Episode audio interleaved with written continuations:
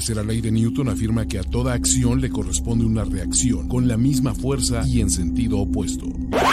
start, everybody but the center.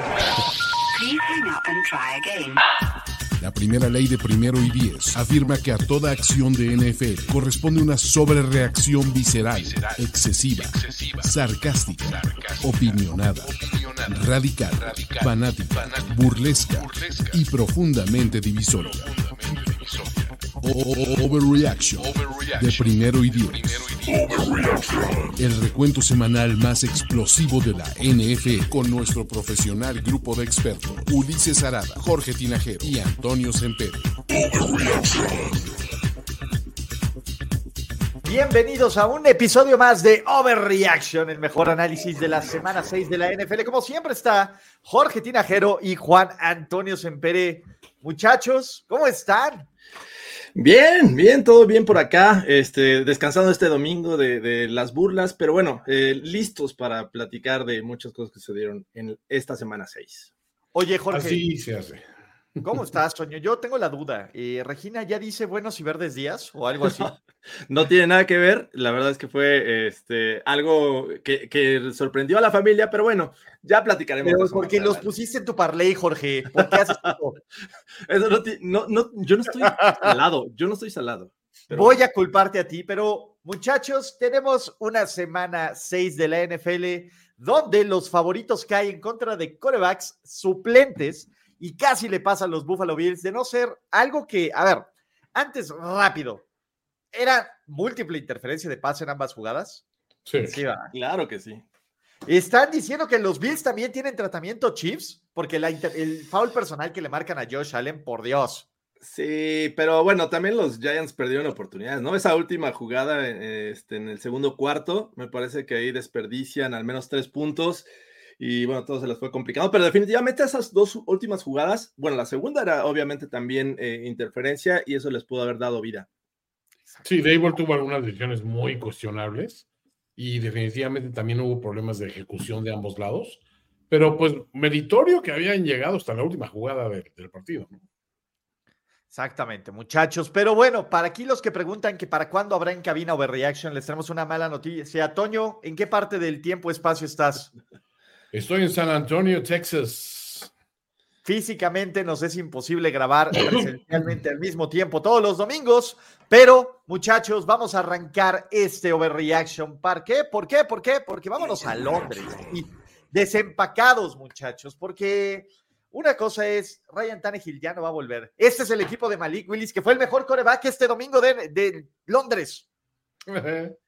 Definitivamente, o sea, qué barbaridad. Cada vez me cuesta más trabajo ver a Ryan Tannehill de, coreback titular de estos Titans. Me parece que es ese contrapeso. En lugar de ver un globo volar eh, tranquilamente, Ryan Tannehill lo está sujetando para que no puedan eh, este, levantar el vuelo. Porque la realidad es que eh, este juego se pudo haber ganado si hubieran tenido un buen coreback desde un inicio, ¿no? Y bueno, Ryan Tannehill consigue 76 yardas en 16 pases lanzados y Malik Willis en 5 se quedó a dos yardas de Ryan Tannehill. Pero bueno, e, es, muy triste. Ya ni siquiera el caballero más cercano al gran maestro puede levantar estos Titans que, están jugando muy mal.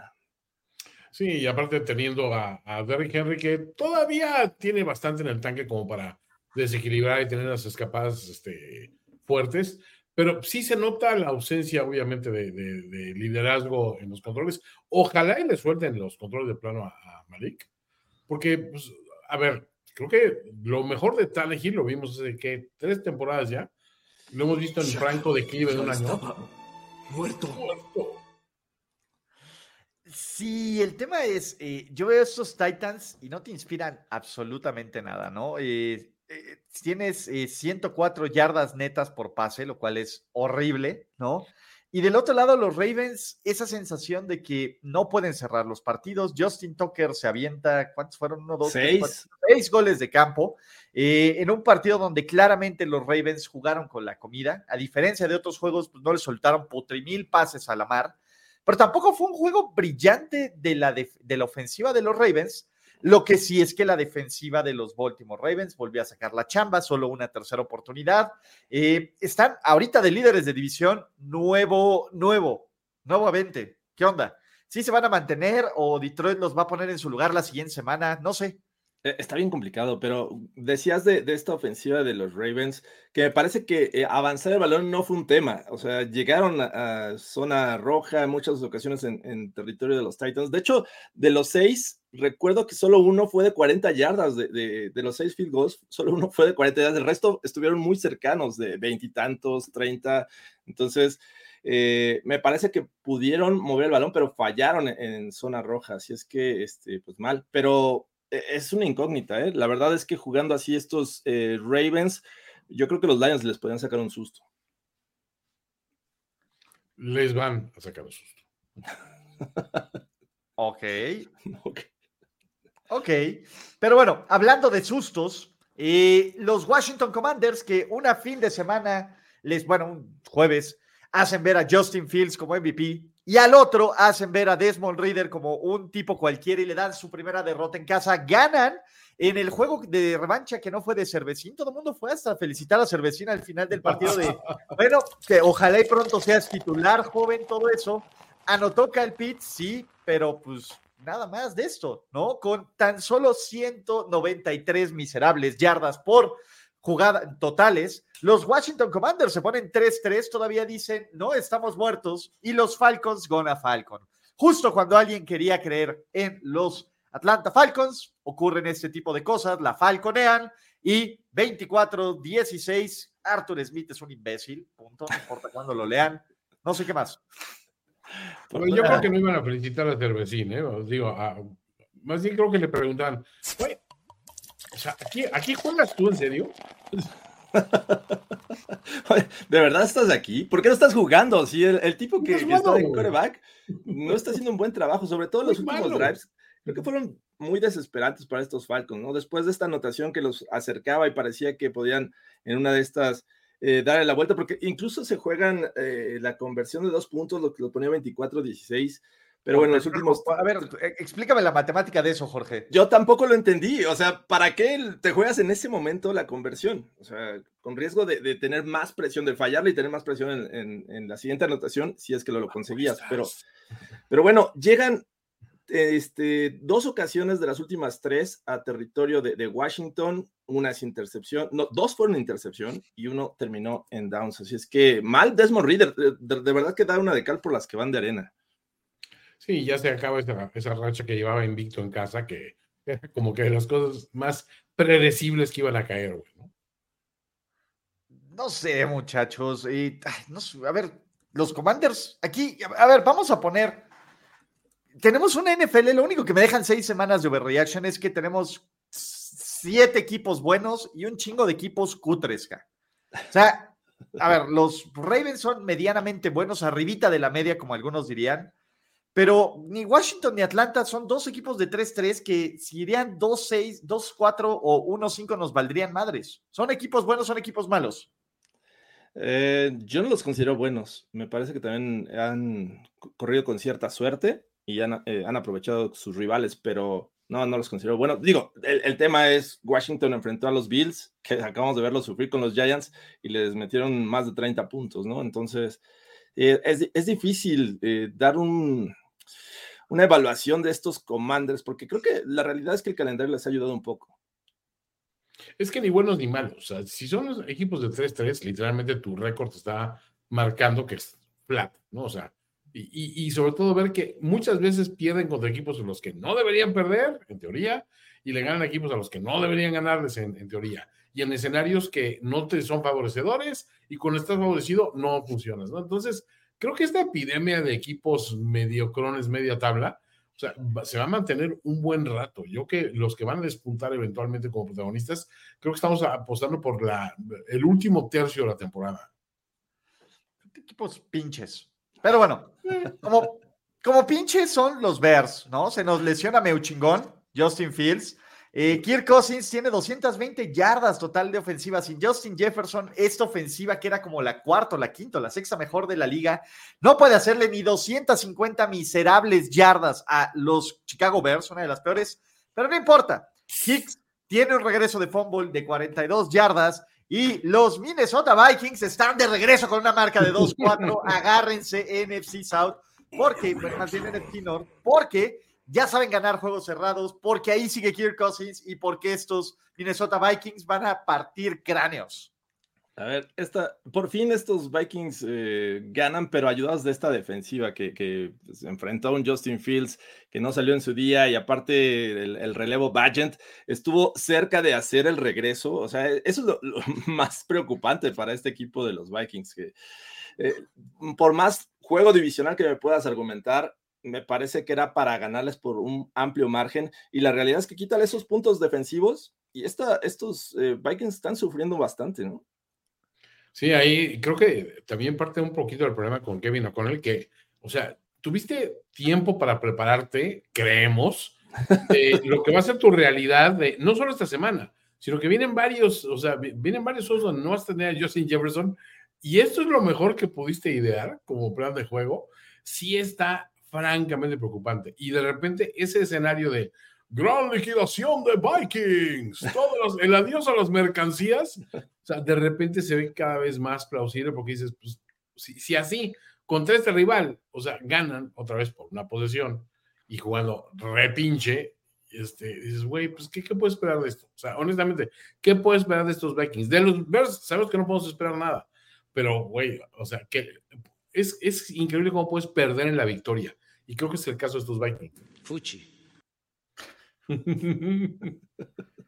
A mí yo ya no me interesa saber nada de ninguno de estos dos pinches equipos, muchachos. Next. ¿Por qué?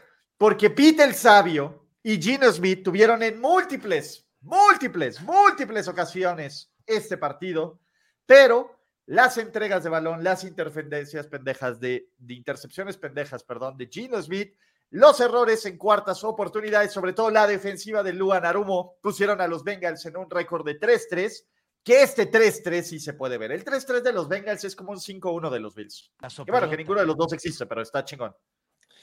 Eh, que me parece que en el papel este juego de las 11 de la mañana era el, que creíamos que iba a estar muy, muy cerrado y así fue, pero, pero me parece que fue cerrado por, por, los errores que cometió Gino Smith, ¿no? Eh, la realidad es que estos Seahawks de repente se veía que avanzaban el balón, tenían buenas jugadas, pero no pudieron concretar, sobre todo también al final. Me parece que ahí la defensiva de los Bengals juega bien, porque tampoco podemos hablar que estos Bengals aprovecharon a la ofensiva. Así es que eh, algo que positivo que veo de los, de los Bengals es que Joe Burrow me parece que se ve más eh, con mayor movilidad, lo que hace que, pensar que la lesión está quedando atrás y eso les da este, cabida para que puedan eh, regresar en esta división, que, que, me parece que el hecho de ganar los pone todavía ahí este, cerrada la competencia, les quedan juegos todavía en la división, están a uno prácticamente de los, de los Ravens, así es que va a estar divertido. Sí, aparte, o sea, fue un juego de dos mitades. O sea, el arranque ofensivo fue en, al principio del juego y Chase estaba luciendo súper bien, Burrow también, y de repente se apagan los dos. Y ahí es donde es preocupante que dices, es que no tienen juego terrestre. O sea, neta, creo que la, gran ausencia de este equipo de, de, de, Bengals, creo que es Samaji Perrine. ¿eh? O sea, en los momentos en que Mixon no respondía, contaban con Perrine para sacar de repente algo de ofensiva instantánea y de, de al backfield rápidos y, de un poco de dinamismo que ahorita no lo están teniendo, ¿no? Y del otro lado, o sea, a ver, por favor, Ulises, tienes que jubilar el apodo de Peter Sabio. Es la sopilota. Y así se va a quedar. Es la sopi. Sopilota. Peter Sabio. Esta era una derrota presupuestada, muchachos, tranquilos, ¿no? Creo que, a ver, uno, Jorge le regresa a Perrine cuando quieran, ¿verdad? Ah, cuando quieran, ¿eh? Vamos a aceptar una lo sexta. Mm, la verdad es que no, lo están usando, cuando lo usan, fomblea él solito con su rodilla. Entonces, este ese número 25 está un poco este, maldito, creo. Eh, pero el caso es, creo que Seattle eh, es esta clase de derrotas que dices, bueno, a ver, todavía no estás para jugar con los Big Boys. Y sobre todo, piezas clave. A ver, DK Metcalf ya es un tipo que se está caracterizando más por perder la cabeza en los partidos que por eh, por hacer estas jugadas grandes. El que sí es un chingón y eterno es Tyler Lockett, que se lo voy a, de, que se lo voy a defender hasta la muerte. Pero en general, o sea, creo que Seattle va a estar bien. Y creo que los Bengals, güey, les urgía llegar 3-3 a su semana de descanso, porque vienen juegos contra dos equipos que se vieron medio cutres el día de hoy, que son 49ers y Bills. Y si agarran ritmo estos Bengals, cuidado, chavos, cuidado. ¿Por qué? Porque, eh, Toño, ¿cómo, ¿cómo, nos explicamos esto, muchachos? Los 49ers purdieron, algunos dirán ahí, purdieron los 49ers, chavos. Purdieron, oh, qué barbaridad. A ver, eh, es decir, ya dio un pésimo juego. No fue un pésimo juego de, de Purdy, fue un juego pedestre, vamos a llamarlo así. Un ah, touchdown, una intercepción, este, 12 completos, creo que, creo que fue 12 de 27, una cosa así terrible. Este, o sea, no fue, no fue, un, no fue un juego atroz, pero pues, fue un juego en el que la verdad hubo un underperformance general, pero aquí no le quito nada absolutamente a que la defensiva de los Browns, mis respetos, mis respetos. Salieron todos en plan ojete y dijeron, a ver, vamos a, vamos a, ojetear en casa a gusto. O sea, creo que eso hay que respetarle muchísimo, ¿no? Y por otra parte, creo que también el, el hecho de que, de, de que estas lesiones este, que, no, no presupuestabas de, McCaffrey, de Divo, desarticulan un poco el plan. Eh, los Niners se mantuvieron como, quiera defensivamente en el partido, o sea, creo que se, hizo una labor decente, pero pues de repente dices, oye, es que estos, estos Browns con un juego terrestre chingón, con un PJ Walker que hoy fue el día del coreback sustituto, definitivamente, porque todos salieron a partirse la madre y, casi todos, o sea, o, ganaron o a nada. O sea, bueno, menos. No, y también podemos decir, este, no mames, o sea, también podemos decir que, que Ty Goat estuvo muy cerca, güey, estuvo a un pinche, a un par de malas decisiones el día de hoy, de, de haberse llevado un juego contra un eh, rival que en teoría es mucho mejor. Pero, a ver, estos Niners, uno, o sea, Shanahan sí me sorprendió que el planteamiento de la segunda mitad fue bastante malo. O sea, fue, fue como que muy, muy escaso de imaginación. Y la verdad es que todos mis respetos a, la defensiva de, Browns. O sea, salieron en plan atroz todos, todos, todos, todos. Sí, estaba viendo una estadística que los Browns han permitido 1002 yardas en estos primeros cinco juegos de temporada. Es la menor cantidad de yardas permitidas por una, por una defensiva en los últimos 50 años. O sea, es una barbaridad. Y la realidad es que a los Niners les afectó las lesiones. Christian McCaffrey, este, eh, Divo Samuel. Entonces, ya vimos qué pasa con un Brock Purdy cuando no tienes estas dos principales armas a la ofensiva. Eh, le cuesta un poquito más trabajo. A pesar de eso, me parece que le vi buenos, buenos drives y puso el juego ahí para ganarlo. O sea, la realidad es que estos Niners fue... a un Jake Moody, o sea, de, llevarse la victoria y mantener el invicto, y pues no, no pasó. Eh, desafortunadamente falló esta tercera selección del draft 2023, que, que creo que es lo que más pesa en estos Niners, haberse quedado tan cerca a pesar de haber sido un juego tan cerrado que por primera vez creo que en, en, esta temporada no rebasan los 30 puntos. Y bueno, se termina la racha de Brock Purdy de victorias eh, para empezar una carrera.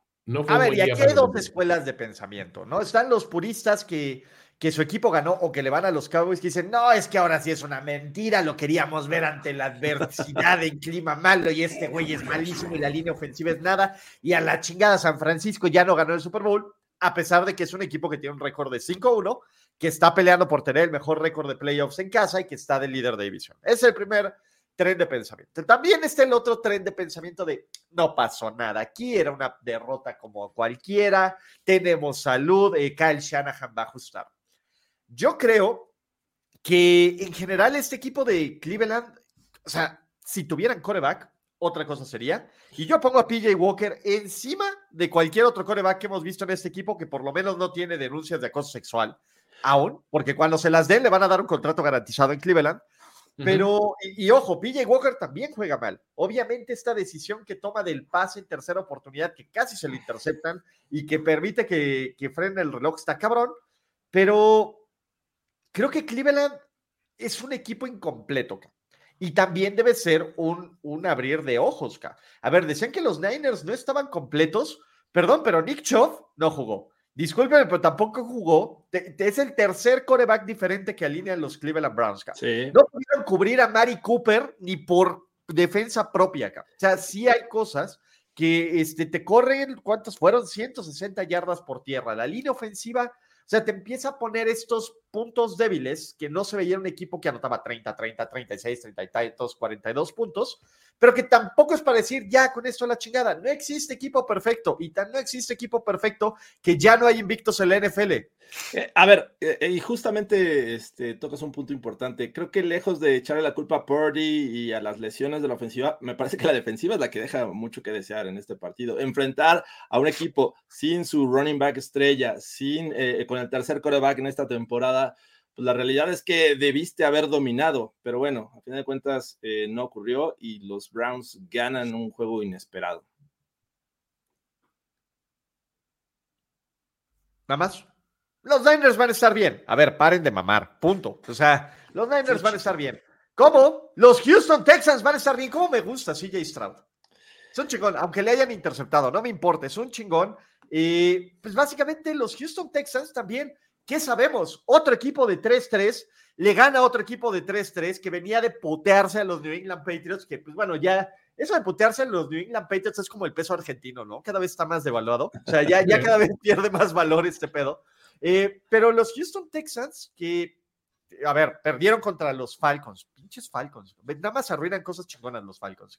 Houston debería ir 4-2, va 3-3. Eh, encuentra un poco de juego terrestre, CJ Stroud, la defensiva medio aguanta a pesar de que aguantaron 430 yardas de los Saints, pues aguantaron en zona roja, Derek Carr se vio cutre, el juego terrestre de los Saints no funcionó. ¿Qué pedo aquí? ¿Quién es bueno y quién es malo? muy buena la defensiva de, Houston. O sea, sinceramente.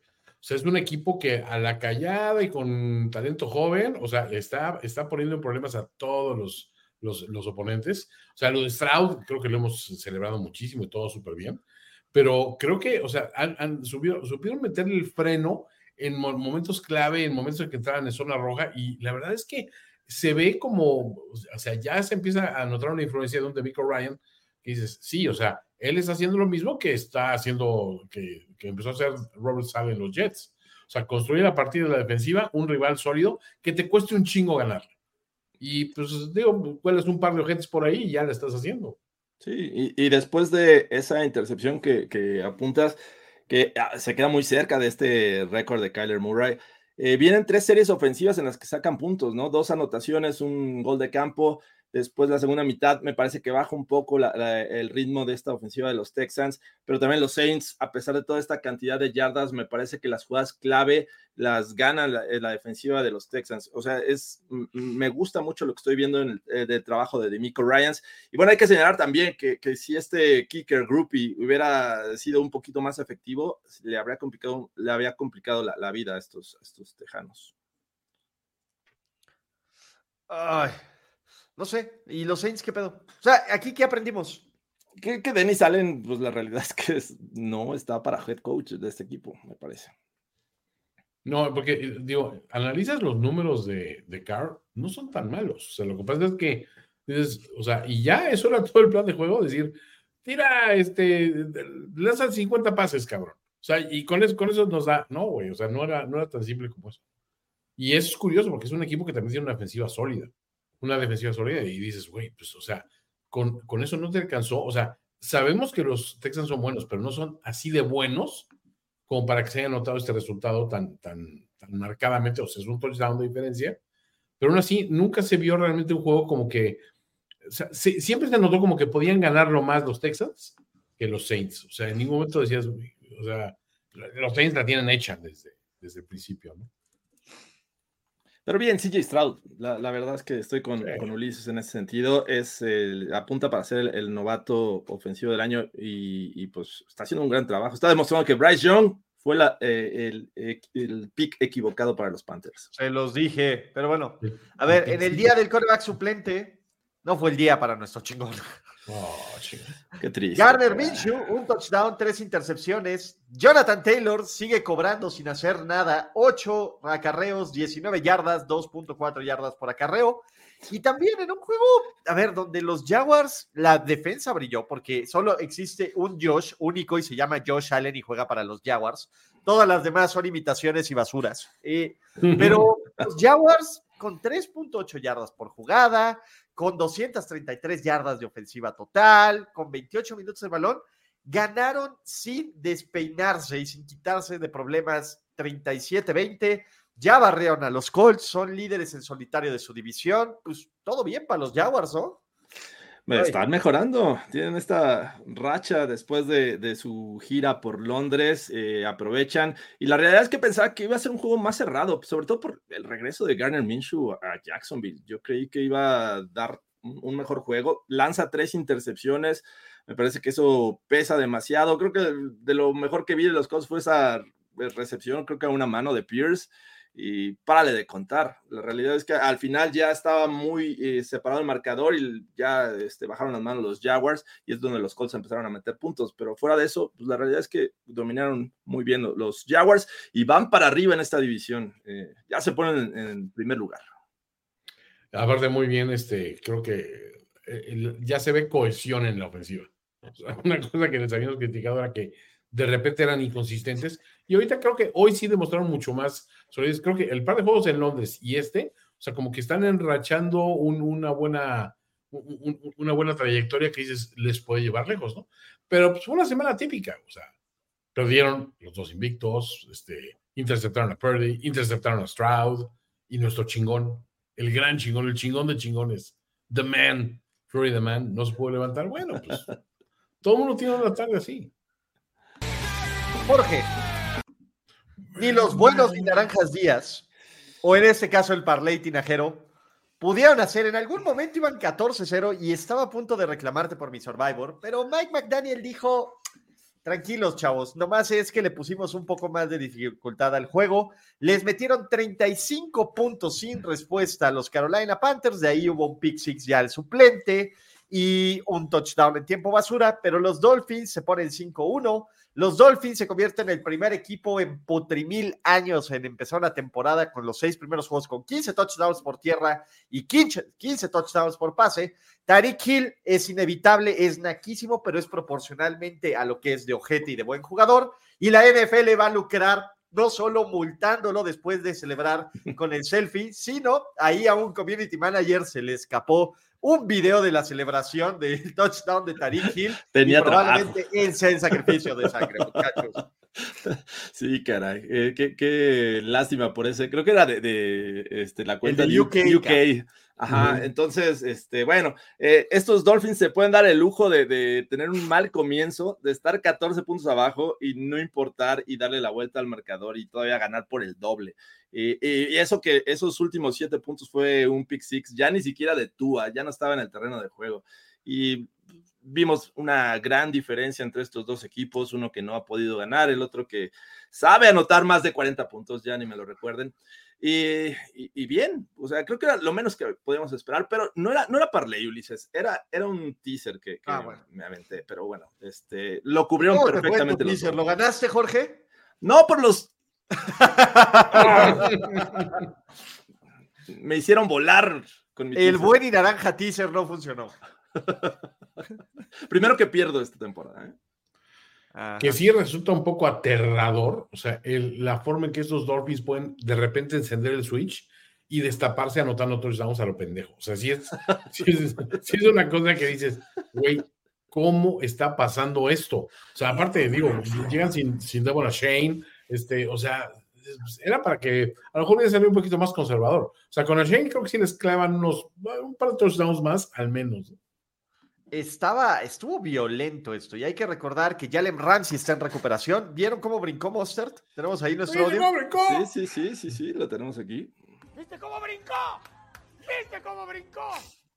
Y en general, a ver, Miami se ve sólido. Miami se ve como un equipo que, que cuando todo sale bien y cuando el esquema de Mike McDaniel está a la perfección, pues la verdad es que pocos tienen el potencial humano para frenar este equipo.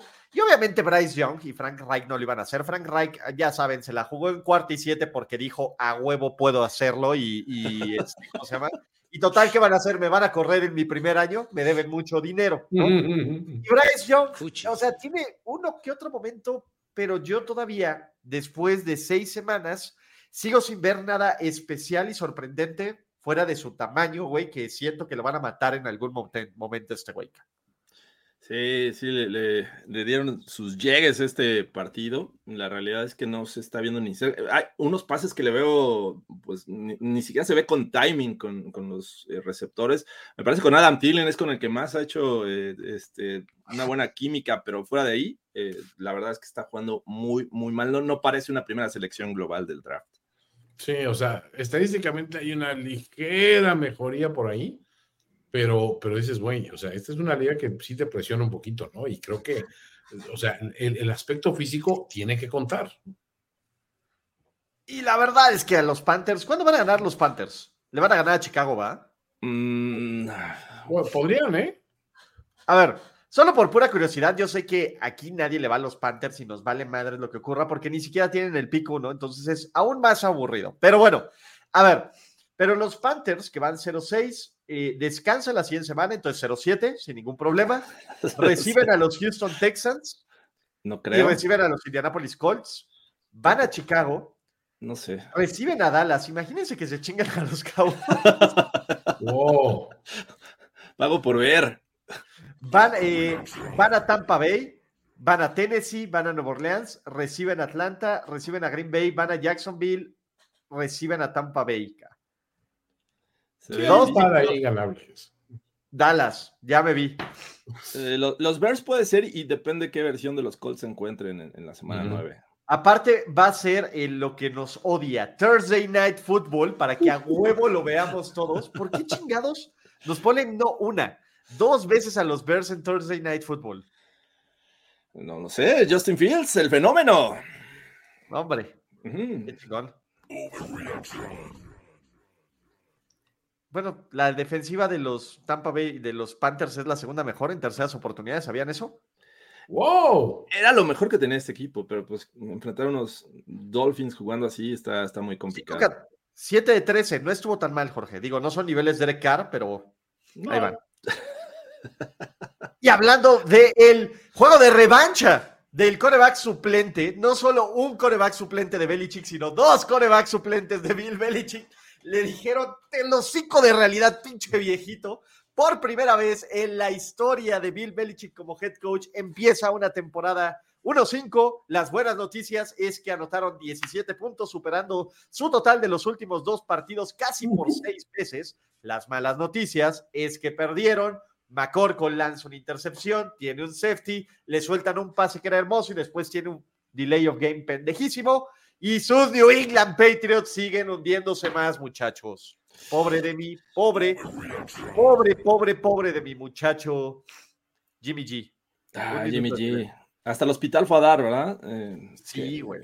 Ojalá y, esté bien y siga hermoso como siempre, porque eh, qué, triste es ver a los Pats en esta situación y, cómo están jugando. Y Mac Jones con esos pases que y, eh, ese que le interceptan, o sea, voló al, prácticamente al receptor. Y no, está, está tremenda la situación de estos Pats. A pesar de eso, hicieron un juego cerrado. Eh, todavía al final tuvieron una ligera esperanza de poder regresar en el marcador, pero bueno, vino este safety de, de, mi estimado Maxi, Maxi Crosby.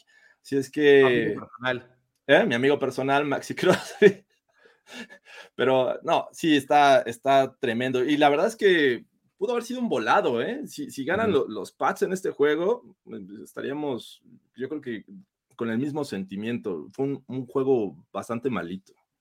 Sí, o sea, digo, fue una, una hermosa lesión de, Jimmy G.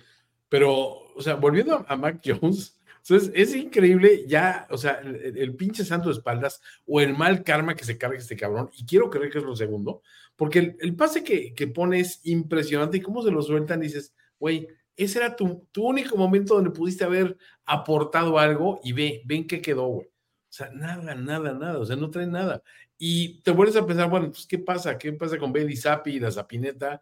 ¿Qué pasa con todas esas alternativas? ¿Por qué Bill Belichick sigue en la necia de, no, todo está bien y vamos a seguir con la misma fórmula? O sea, es, es lo más Belichick que hay, sí, pero dices, bueno, o sea, tener un poco de dignidad, cara. Oye, siguen ignorando a Davante Adams. No importa quién esté de coreback, eh, siguen este, ignorándole solamente dos eh, recepciones para él. Mayer sigue siendo el, jugador que más le lanzan para zona de anotación. Y pues sí, así están las cosas con estos Raiders, que ya por ahí hay amenazas de que pierda el puesto McDaniels. Y a ver, aunque llegue Caleb Williams, los Pats son tan cutres y tan pinches que encontrarán la forma de arruinarlo, muchachos. Le van a poner otra vez a Patricia como coordinador ofensivo, en fin. Eh, del otro lado, los Raiders están 3-3 y no sé cómo sentirme al respecto. Otro equipo 3-3.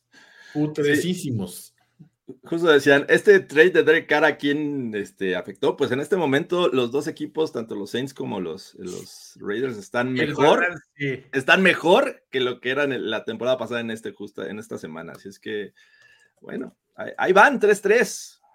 No sé cómo sentirme. Los Ángeles Rams también van 3-3, chavos. ¿Qué, ¿Quién iba a pensarlo? Mejor equipo del NFC. El único que ganó, acá. Que, a ver, por momentos este juego estuvo parejo. Eh, sí, pinche McRae. puro field goals, puro field goal, eh, estos Cardinals estaban ganando.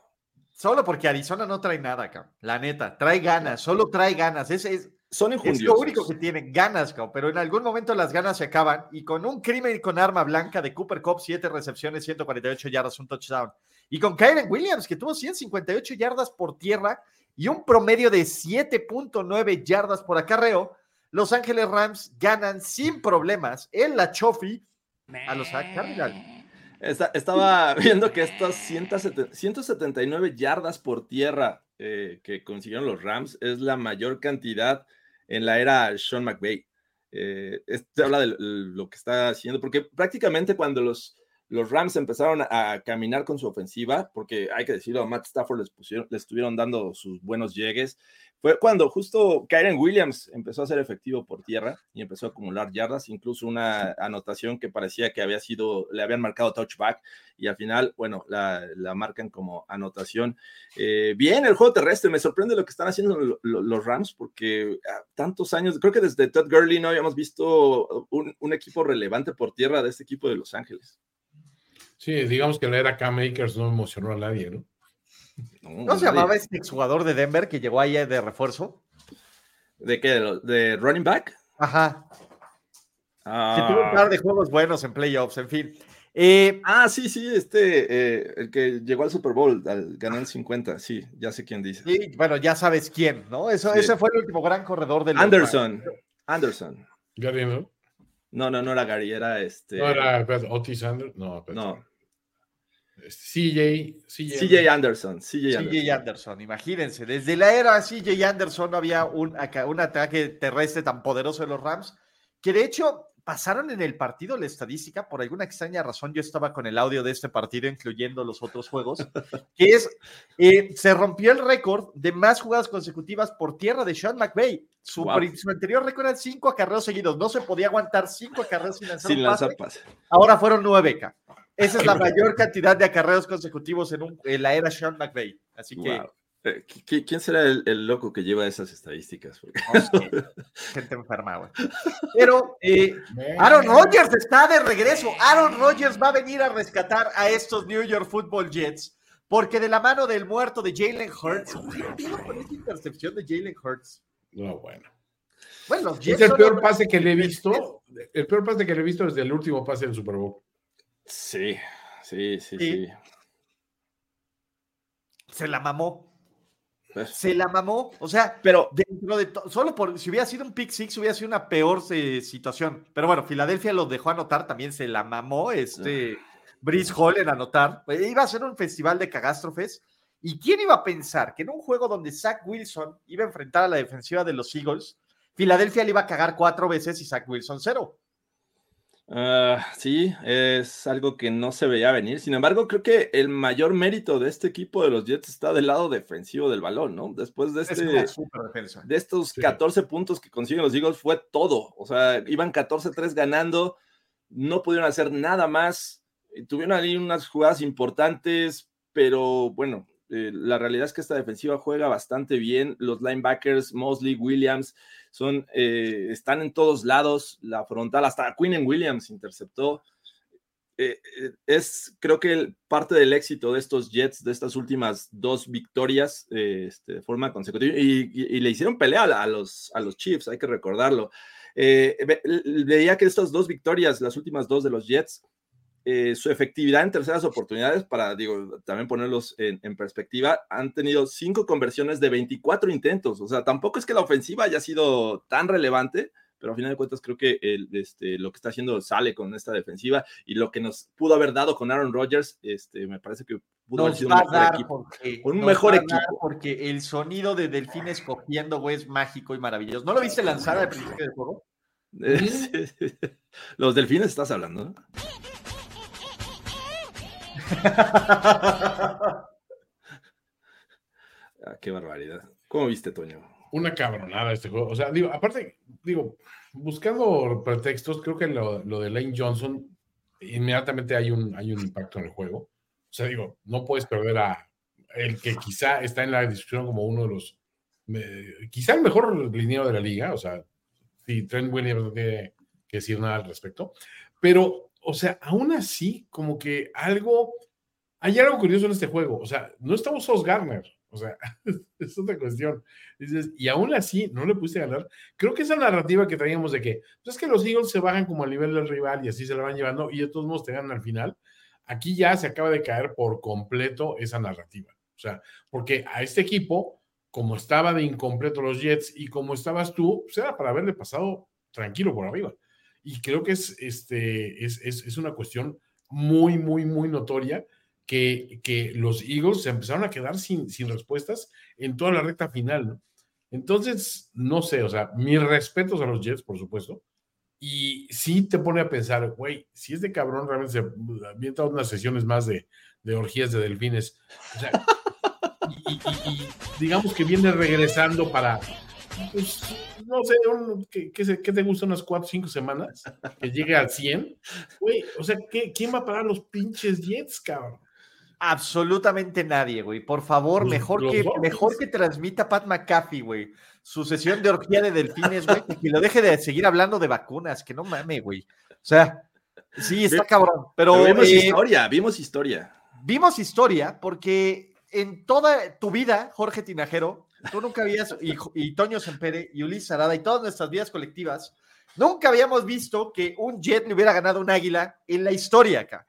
Hasta el día de hoy es la primera victoria como franquicia de los New York Football Jets a los Fly Eagles Fly. Todo porque Jorge Tinajero lo mandó en su teaser. Gracias, Jorge.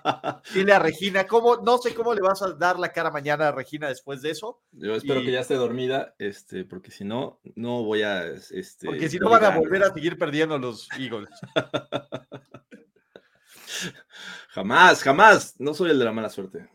Eh, no, no eres de la mala suerte, pero eh, los que sí son de la mala suerte son los uniformes de los Crimsicles, ¿no? O sea, muy bonito y todo, pero Tampa Bay Sí, pero- jugó exactamente como juega con esos uniformes del Riel. En el duelo de meuchingones de meuchingones, Jared the Goat superó por casi 150 yardas más, eh, un touchdown más y el doble de QB rating, casi, a Baker Mayfield y los Detroit Lions. Cuidado, los Detroit Lions ya son contendientes.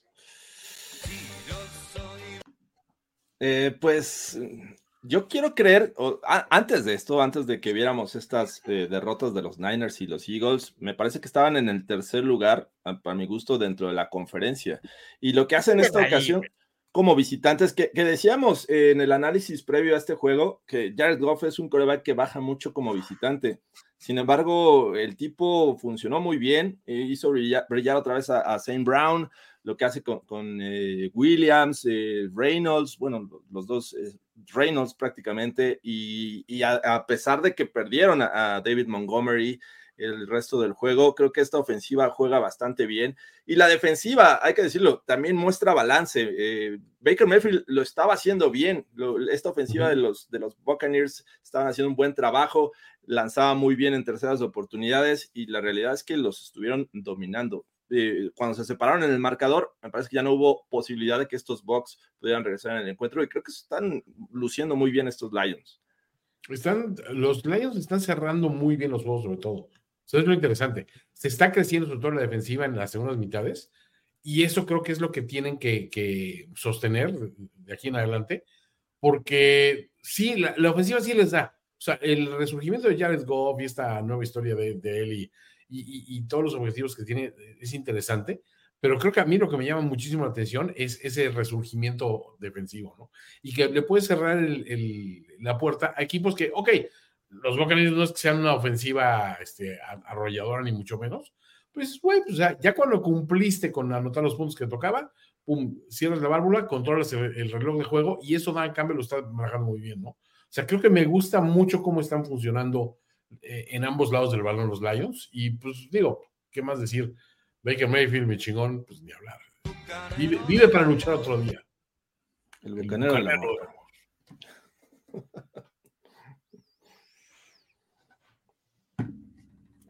Traes, traes apagado tu micrófono, Ulises, creo.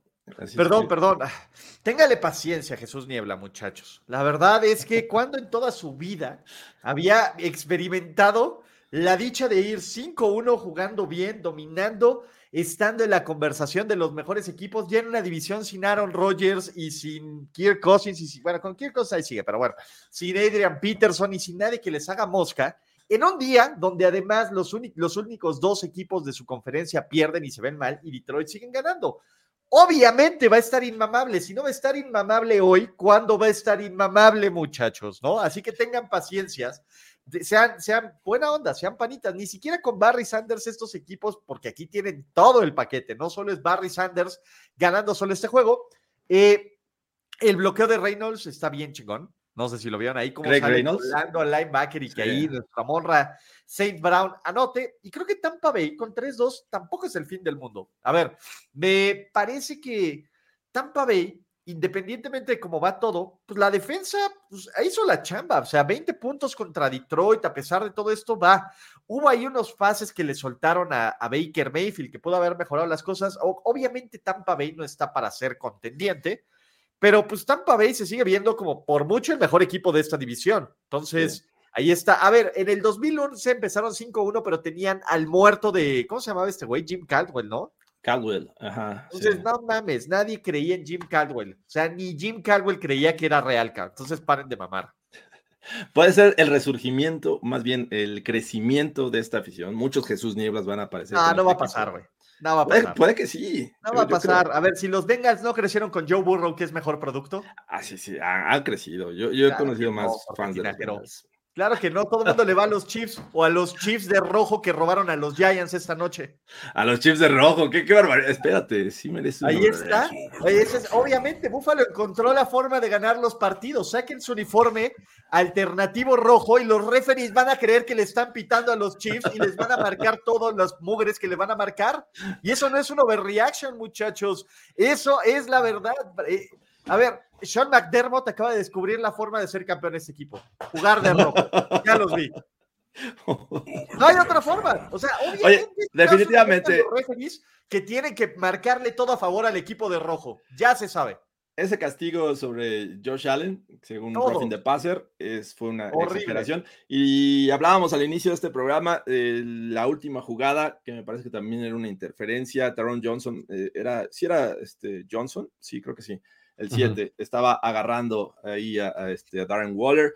Eh, la, realidad es que es una sorpresa este, de esas que pudieron haber terminado en, catástrofe para estos Bills, jugar en casa, jugar ante unos Giants, un equipo que llegó 1-4 a este partido. Sí, con Brian Dable y los conocía y lo que quieras, pero me parece que no era para que estos Bills sufrieran a este nivel de estar desesperados porque se acabara el juego. Y bueno, los Giants estuvieron a nada de llevarse este encuentro y esta jugada al final del segundo cuarto me parece que es clave para que este equipo haya tenido que ir por una anotación de seis y en lugar de un field goal. Así es que pues, cuando despertó la ofensiva de los Bills, se vieron bien, pero preocupa que en tres cuartos no hayan conseguido un solo punto, ¿no? Oye, también preocupa que, o sea, no hayan conseguido un solo punto contra un equipo que aparte estos Giants llevan 210 o 215 minutos ya sin anotar un touchdown ofensivo. O sea, dices, güey, este equipo estuvo a esto de, sacarte el juego, neta. O sea, sí es una cuestión de que, o sea, y tampoco fue de que la defensiva de los Giants salió en plan atronador, ¿eh? O sea, realmente fue, fue una comedia de errores de parte de los Bills. Y digo, no me gusta alimentar nunca las narrativas de los referees, pero, híjole, este sí este juego sí fue muy, muy, Ah, muy- o sea, la, hipótesis del, la hipótesis del Survivor. jersey rojo, nada más digo, la, la hipótesis del jersey rojo, hay algo por ahí. Exacto, que los Pats jueguen con su jersey alternativo rojo. Jorge, ¿tienes Ándale. una- hay un retro ahí. Hay, Oye, hay- Los hay- Giants hay un retro ahí de ese estilo. Pero, Eh, a ver, lo que sí sabemos es, uno, Tygo Taylor debe ser el titular. O sea, le echa muchísimo más cocoro y más ganas que Daniel Jones. Ah. Salud, pero sí, Ah. ah, limitado también, ¿eh? No crees que fue superior a lo que hacía Daniel Jones. No, y él se perdió los tres puntos. Esta secuencia horrible de la seg- del segundo cuarto donde Ah, se bueno. salen sin puntos es todo culpa de Ty Goat y Brian Dable nos dejó muy en claro que fue culpa de Ty Goat. Sí. Pero, ¿qué malos son los Bills? Ah, perdón, ya, ya, ya estoy Los- dándolas, muchachos. Necesito Master a Flus. Venga. Los Bills, los Bills le dan, le dan alergia a Ulises. No mames, me da alergia a juegos putres en Sunday Night Football. Está cabrón, güey. Sí, sí, fue un juego muy Ay, culero. O sea, digo, será ay, muy padre, pero sí fue culero. Ay, Dios mío. Venga, pues. Eh, no sé, no sé qué más, con qué más se quedan, qué más, con qué más sobre reaccionados, muchachos. Creo que estamos muy, muy cansados y muy madreados, pero va a haber mucho de qué reaccionar en la próxima semana. Sí, sí. Sin duda, va a haber mucho que reaccionar, porque Ulises ya de plano no puede decir búfalo en este momento por eh, la alergia que le causa. Entonces, Too much. si quieren, ahí, ahí- ahí la dejamos, porque Ulises ya hasta está lagrimeando, me parece. No, sí, no, ya, ya estoy llorando, chavos. Casi, casi como los fans de los Giants cuando ven a Daniel Jones recibir 40 millones, saben, son otros tres años. Pero Toño, Jorge Tinajero, cierren esto, yo ya no puedo. Vámonos, Toño. Sí, estoy llorando. No- nos vemos mañana en Mini Overreaction también. Bye. Chao. ¿Ya sobre reaccionaste como el fanático degenerado que sabemos que eres? Nos vemos muy pronto en otra entrega apasionada de O- O- O- Overreaction. Overreaction. Ulises Arada, Jorge Tinajero y Antonio Sempere. Una producción de finísimos.com para primero y diez. Overreaction.